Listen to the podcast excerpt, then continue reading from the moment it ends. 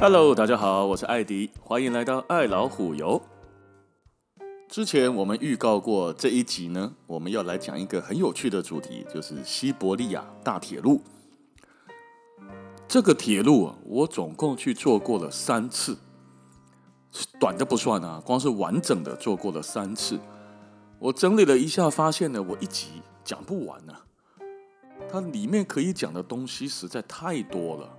如果要把城市的玩法都讲进去的话，看来要做个八九十集都说不定做不完，所以我就把重点放在火车以及我之前去的时候发生的一些有趣的小经验上面喽。西伯利亚大铁路，啊，现在大家的认知是海参崴到莫斯科这一段。那么有时候你查 Google 的话呢，它不见得会写海参崴吧？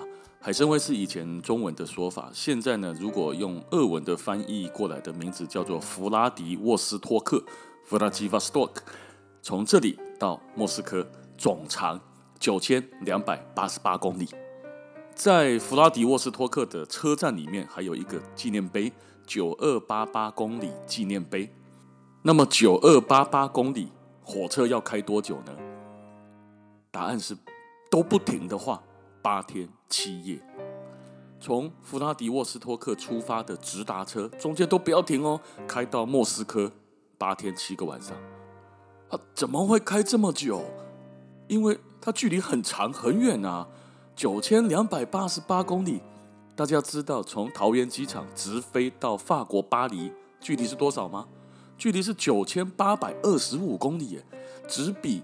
弗拉迪沃斯托克到莫斯科远一点点而已，从巴黎跟台北之间的飞行距离，呃，时间是十三个半小时。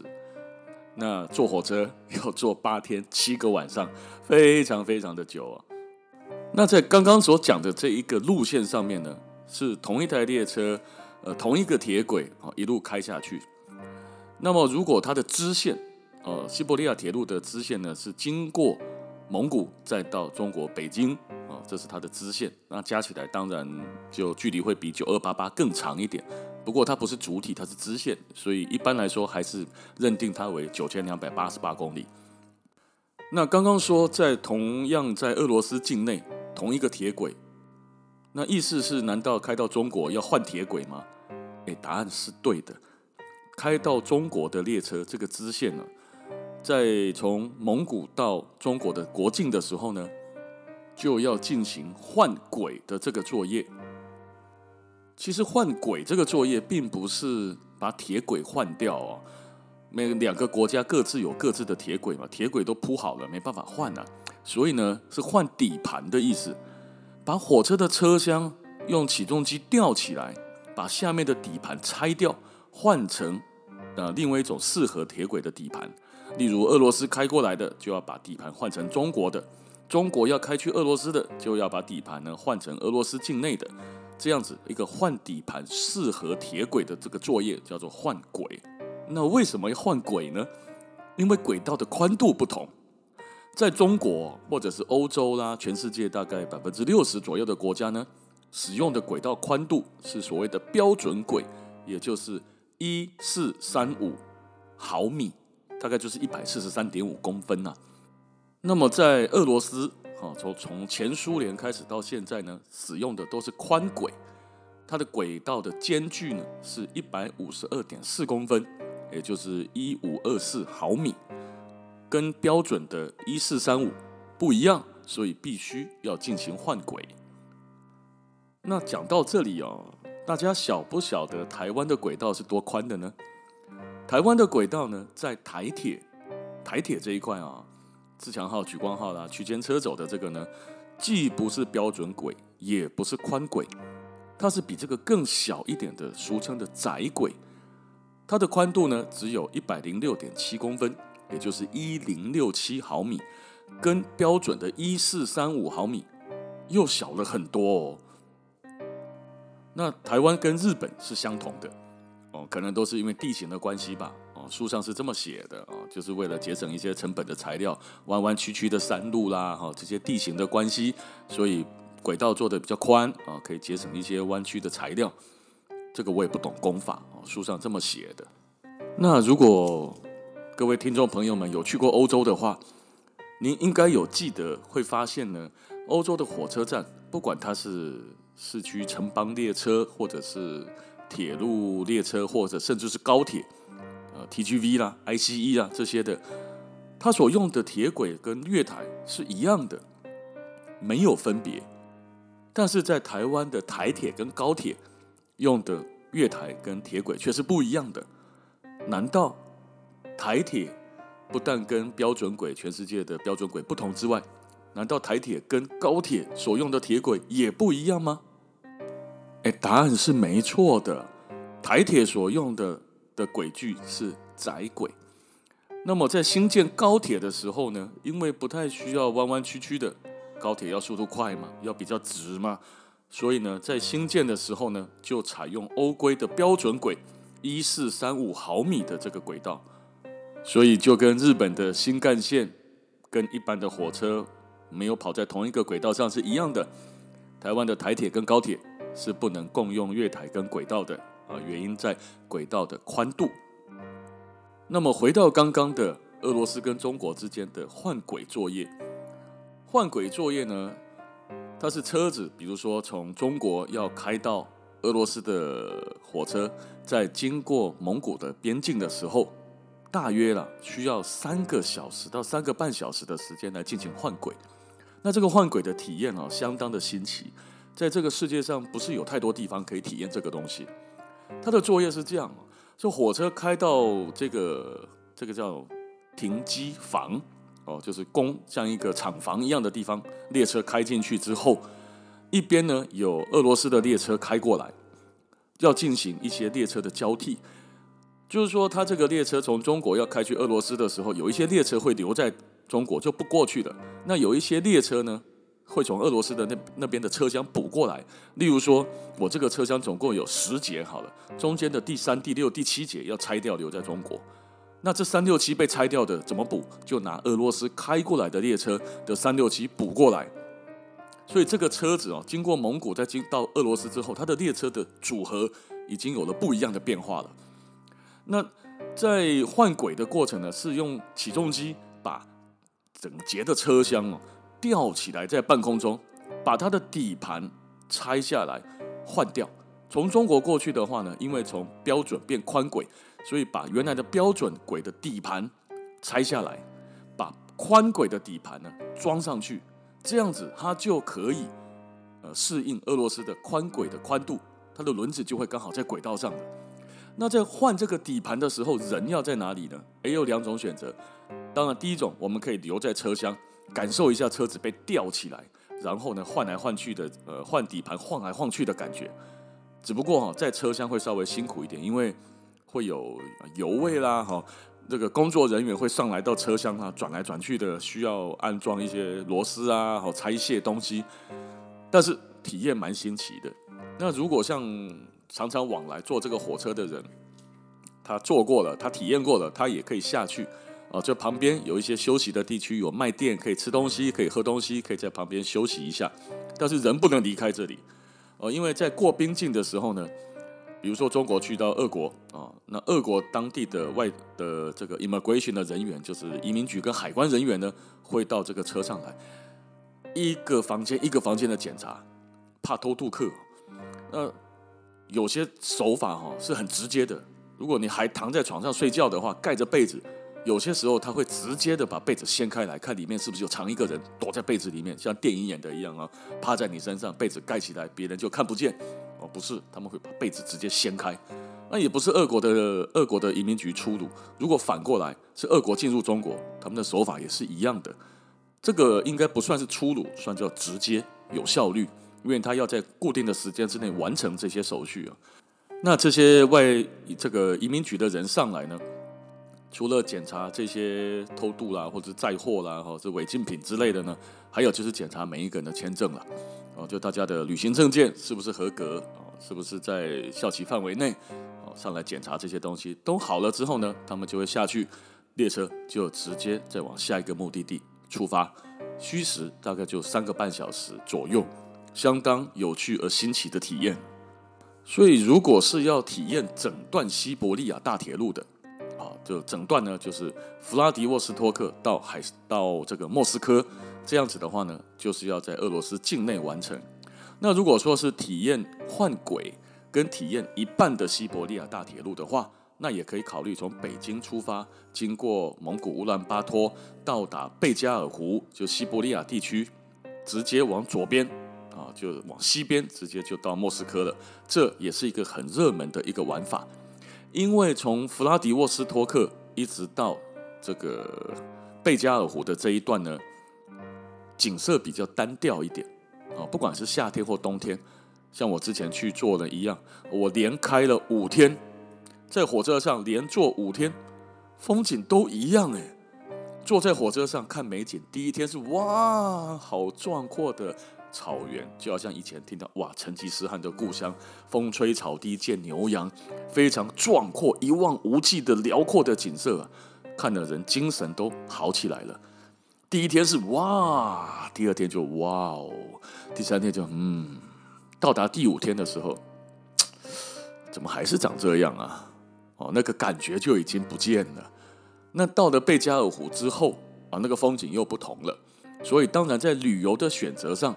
哦，就有相当多的人会选择从北京、乌兰巴托，就是蒙古，再到伊尔库茨克、贝加尔湖这边，然后直接往西走，省略掉了西伯利亚铁路东边的这一段。那么刚刚讲的呢是路线啊，就弗拉迪沃斯托克到莫斯科或北京到莫斯科，啊，这样子来回各坐都可以的，这是路线。那再来呢，就是车子的类型的选择。我们要做什么样子的车厢，哦，或者是什么样子的玩法？咱们先来讲车厢哦。一般的这个俄罗斯的卧铺啊，就要坐这么久，总不能坐着嘛，对不对？得要躺着睡觉了啊，所以要有卧铺，它是有床的，可以睡觉的。那在一般俄罗斯的列车呢，一个房一个列车会有九个房间，加上呢工作人员就是车长小姐的房间，加上两间厕所。在车厢的前后，所以九个房间加两个厕所加车长小姐的工作间，这是一个标准的配备。那九个房间呢，在以往啊，或者是一些标准的卧铺列车上面呢，它是卖房间的。一般的房间是两张床，啊，就是所谓的两人一室。相信有一些听众朋友如果有在旅行社的网站搜寻过。呃，俄罗斯的卧铺火车上面会标注，啊、这是住两人一室或住四人一室。那两人一室跟四人一室的差别在哪里呢？差别在于这一个房间放了几张床。房间是一样的大小，不管是两人一室还是四人一室的房间都是一样大的。那么两人一室的房间呢，就是放了两张床；四人一室就是在这两张床上面再放两个上铺。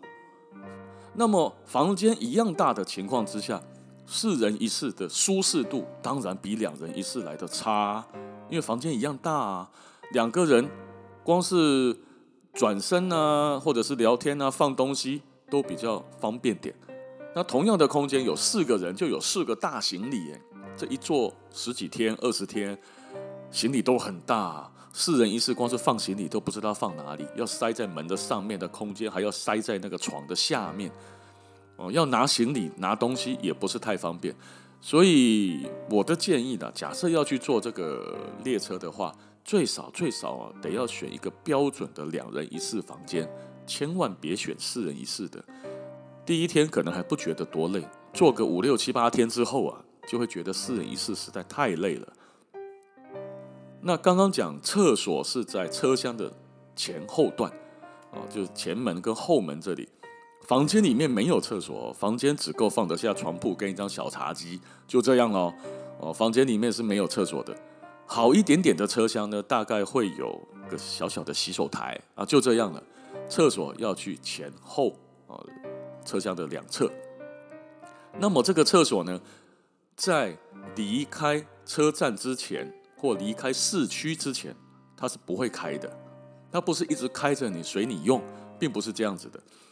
在这个车厢的厕所的，它的马桶啊，是属于很早期以前的那种，呃，有个踏板在旁边，你一踩下去呢，它就看见铁轨的那一种，也就是它不是它不是冲水马桶，它是掉不下去的那一种。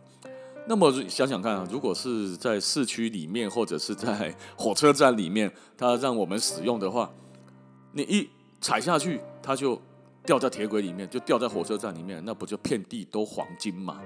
哦，所以这样子的列车的厕所，在火车站里面跟在市区里面是不会开的，他要等车子一直开开开开到荒郊野外之后没人了，哦，他才会把厕所打开，打开之后，你才可以去使用它。所以呢，上这样子的列车之前，一定要先在火车站里面先上一次厕所，否则上车之后，你至少得要憋上十几二十分钟才能使用。那如果你去跟每一个车厢的车长小姐说我要用厕所，哦，还在火车站里面的时候，你告诉他说我要用厕所，他就会用一个战斗民族的表情给你，然后告诉你 “niet”，“niet” 就是 “no” 的意思，不可以，他不会开给你的。哦，所以如果以后有要去坐这个西伯利亚大铁路，那你要坐这种卧铺啊，那在上车前呢，就一定要先去一下化妆室。那当然，后来呢，就有衍生出了比较好一点的车子，好一点的车厢，那就是属于呢，呃，观光专用的，它就不是个交通工具而已了。那这样子的列车的车厢呢，通常都比原来的好很多。车子的宽度是没变了啊，大小没变了，但是呢，有一些车厢里面呢，房间就配备了卫浴设备啦。一节车厢九个房间，可能也就会把它缩成三到四个房间，剩下的就放浴室了。那这样子的房间就好非常非常的多，当然单价也贵很多了。那这种比较好的车厢呢，也都不会配备在一般的列车上面。会配备在一些专门给观光客的一些列车上面，有点像是游轮吧。哦，第一种呢，就像是游轮式的列车，它的吃啊，他的洗澡、睡觉都在车厢里面。那也很像游轮的，就是它从 A 点开到 B 点，然后停下来玩一玩。哦，这个火车公司专门的这个列车游览公司呢，他就会有派着导游、派着游览车带我们进到这个市区去做观光。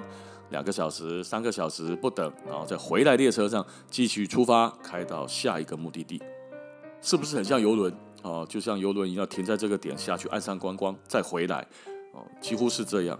那这样子的好处呢，当然就是我不用很麻烦的去找很多的舱的列车啦，哦自己去订车票啦，我只要跟这个列车所属的游览公司一次买完就搞定了。那缺点是比较不能随心所欲啦，就这个地方我想停多久不行哦。那后来呢，还有一种新的列车，列车里面更好了，那玩法也更不一样了，就是它是用加挂的方式，我们姑且把它称为分离式列车。它这个怎么操作概念呢？它就是在呃每一个列车后面呢加挂两个车厢，那这个车厢呢就有比较。典雅、比较高档的设计啊，那这车厢里面呢，也就像刚刚说的，可能只有三间房间、四间房间不一定，也或者是说要加挂普通的哦，里面有九个房间的两人一室的这种也可以哦。那这种加挂式的车厢有什么好处呢？它可以比较弹性的运用时间。你想啊，我们如果是坐刚刚那个游轮式的这种观光型的火车的话呢，那它它它是受限于。游轮不是游轮，那个列车公司的安排的。我到这个 A 点到 B 点要开多久，需要多少停留的时间，这个是固定的。我不能说我想要停留久一点或短一点，不行啊，要按照有这个列车公司的安排。可是呢，在加挂式的这种方式，我在一开始的时候，我就可以，例如说我整团的啊，我有十几二十个人，亲朋好友约好了，那么我就可以去设计我想要子的行程。假设说，我从 A 点到 B 点一天下来啊，有很多列车在跑嘛，就像我们的自强号啦、台铁啦、这高铁这些的，一天很多班在跑。那么我就选择某某一个时段的那一班加挂两节上去，然后开到 B 点之后呢，我自己设定我要停多久，只要我能够后面有车子接就好了。我可以接下午两点、三点、四点、五点、六点，只要它有开，我就预先当然要先预约哈，那就把这个两个车厢再挂到。我要我所设定的下一个列车上面，我就可以再移动到第三个点了。到第三个点，我是要待一个小时还是待一天？只要我跟这个火车公司这边都预定好了、协调好了，我就一路一路的这样不断的加挂在不同的列车上面，我就可以进行移动。那停留的时间跟我要挂在哪一个列车上的运行时间，当然就可以，我们就可以跟火车公司来协调啦。哦，火车开的速度也不一样啊，有时候你加挂到慢车，有时候加挂到快车，那个速度不同。就像高铁一样，你加挂到站站停，跟加挂到停两站的，那当然速度也不同。那所以这个呢就很适合量身定做，或者是说有一些旅行社呢，他在事前，哦，现在当然没有了哈，在几年前的时候就有那个旅行社呢，会先跟铁路公司先谈好一个他们认为呃合理的好卖的行程，用加挂的方式先谈好了一个十八天、二十天左右的体验的行程，然后呢再来。再来这个市场上销售哦，这样子的方式也是有的。那这种加挂式的跟游轮式的呢，我比较推崇一点呢，它的车厢比较好啊，比较舒服啊。就像刚刚说的，你要要连坐那么多天，假设是一个很拥挤的、很很很斜紧迫性的这种感觉的话，坐起来不舒服哦。那既然要去体验这个了，那当然就不用省太多啊哦，就是。该花的要花，让自己舒服一点了。那假设真的有预算的限制，那有就是我一开始第一次去的时候的那种玩法了。怎么玩呢？就是一站一站的买车票，而且买便宜的列车。呃，举个例子，就是我从 A 到 B 点，我有区间车、莒光号、自强号、台铁、高铁，对不对？我就买区间车啊，就比较便宜啊。然后到了之后呢，我就下车。去找地方住，到处去玩。等到我要离开这个城市，从 B 点到 C 点的时候，我再去买 B 到 C 的呃复兴号、莒光号或者是区间车哦。当然现在好像没有复兴跟莒光了嘛哈。举个例子是这样了哦，就是我一站一站的买便宜的列车。这个是我第一次去做西伯利亚大铁路的时候考察，我是用这种方式去走的哦。那这一站一站这样下来哈，也着实出吃了一点苦头啊。因为呢，呃，我们买车票的时候，第一次去做这个，不晓得原来啊，火车站用的所有的时间都是莫斯科时间，车票上也是哦。就现在我在弗拉迪沃斯托克，现在跟呃莫斯科好像是九个小时的时差，那时候是十一个小时的时差。理论上那是日夜有点颠倒了。我们拿到车票的时间呢，假设是下午四点。下午四点是莫斯科时间的下午四点，但是在弗拉迪沃斯托克这个地方，哦，它不是下午诶，它是它比较快，所以它已经进入到了傍晚了，就是晚上晚上的时间了。所以一开始的时候，第一站呢，我们根本就买好了车票，坐错了时间。后来呢，是俄罗斯那边的人告诉我们说，你要看的这个时钟，你的车票上的时间是莫斯科时间。哦，所以这个当然，我们自己闯天涯的这种方式，不是像刚刚买专列分离式列车，或者是呃游轮式列车后有一个车公司，呃火车公司来帮我们安排，没有人安排啊，我们自己闯就就比较辛苦一点。那当然现在比较。好一些了哦，就现在资讯很发达嘛，Google 也很容易哈，你的我们的 Google 都会提醒你，用手机会提醒你说你这什么时间要去搭火车哦，所以会比较方便点。那么一站一站买的呢的好处当然就是便宜，那缺点是什么呢？就是要做极为庞大的功课啊，你一站一站的这样买，有时候事前又买不到哦，那网络上去查呢，呃。光是看那个俄文看不懂，看俄文翻成的英文也很难懂。假设没有学过俄文的话，哦，学过那当然会讲俄文的就不重要了，那个去的就很方便。如果你不会的话，那其实很累很辛苦啊。那二像刚刚哈，刚刚我讲的那个弗拉迪沃斯托克，你光是讲中文都很拗口，对不对？俄文发起来更难念，弗拉基瓦斯托克。这个这个要一站一站的。去分辨它的站名、时间，然后去买对的火车票，光是想就知道有多大的工程，所以这个如果不是预算的限制的话，那我会建议啦，买那种给观光客专用的，虽然要价不菲啊，那它的费用大概会是在多少呢？假设是在这种观光式的游轮式啦，或分离式的这种列车啊，你就这样抓吧，就一天不含机票哦，不含机票，一天抓个一万二到一万五，至少好一点的话呢，一天抓个两万块，就是大概十天要二十万，十五天要三十万啊，不含机票。哦，差不多是这样子的抓法，当然也有更贵的，哦，有英国来的，哦，他没有给我业配，所以呢，我不打算念出他的名字，啊，那有其他欧洲地方就是英国来经营的火车呢，更贵哦，一天抓到三万块左右，哦，看你这个走的天数几天，所以它其实不便宜。那像我刚刚说，我们第一次去的时候是一站一站这样分开买哈，我们还吃了一个小苦头呢。我们去的时候，第一次去是为了考察它的它的城市啊、景点啊这些这些地方啊，所以我们挑了一个很便宜的时候去。什么时候呢？冬天啊，冬天去的时候啊，跟我上一集讲冰岛不一样，冰岛的冬天不太冷啊，在这个西伯利亚地区哦，那真是冷到一个靠北边走啊，好冷啊，多冷，知道吗？我们那时候所碰到的最温暖的温度是零下二十八度，最温暖哦。最冷的时候，我们在西伯利亚地区，就是在大概克拉斯诺亚尔斯克或新西伯利亚的那一块吧，哈，克拉斯纳亚斯克那边，我们所遇到的可能刚好碰到寒流吧。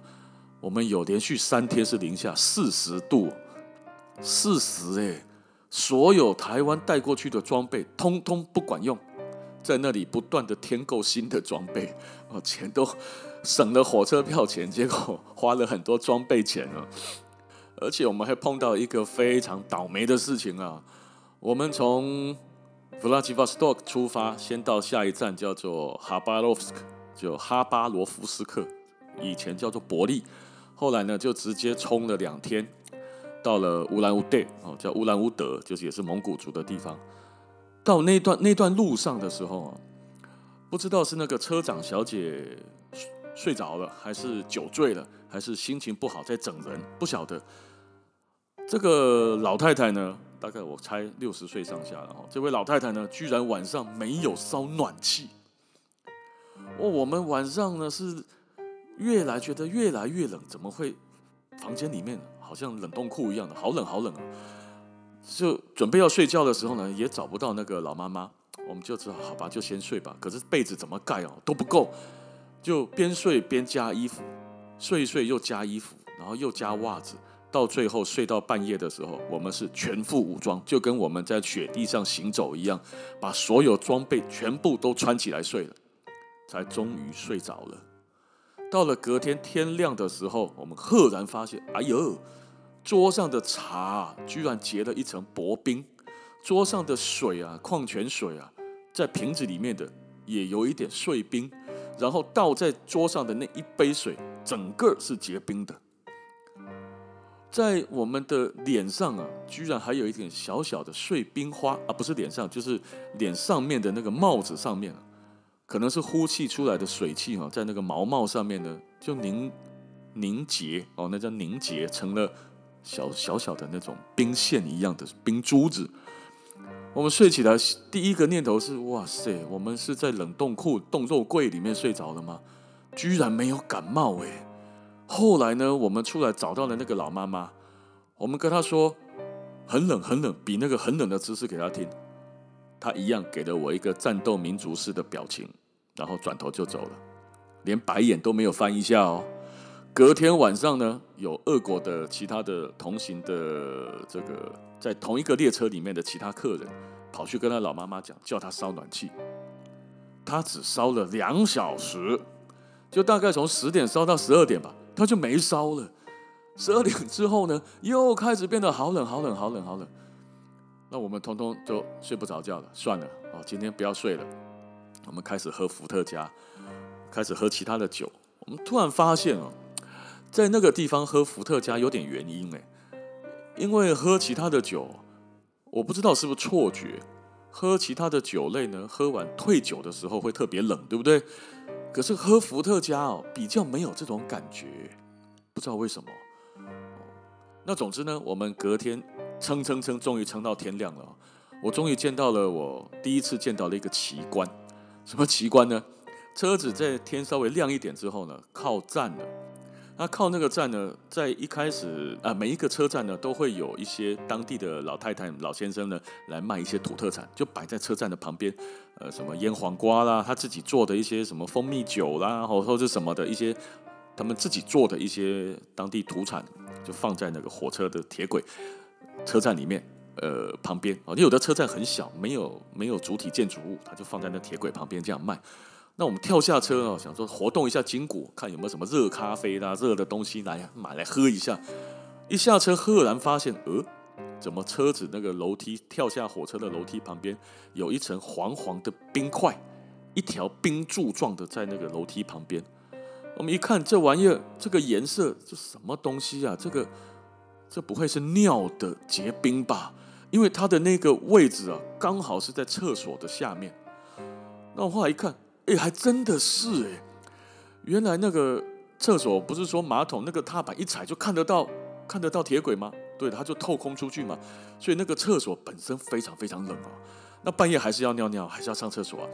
所以呢，他可能很多人呢，他懒得冲，一冲那个冷冷冷空气就会灌进来，所以没有冲水，没有把它按掉，他就一直一直累积到一个量之后啊，才按一下踏板，把那尿一次排出去。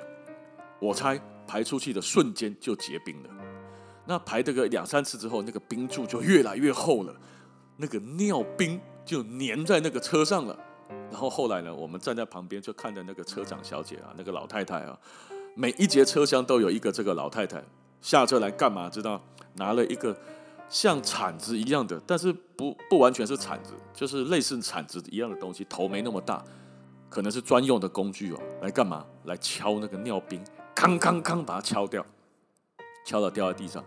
那我心想，那这一些小站啊，还真是倒了霉了。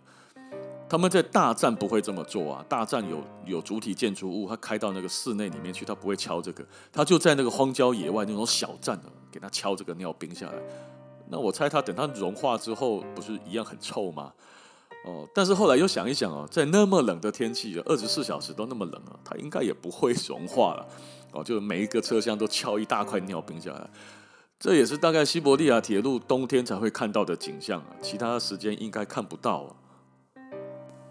好了，那我们今天有聊到了车厢的一些种类啦，啊，聊到了铁轨的不同啦，啊，聊到了有哪一些车厢选择的玩法啦，哦，那这样子聊一聊就过了半个小时了耶。哦，那么下一集啊。下一集我们继续聊西伯利亚大铁路，我们来聊一些城市。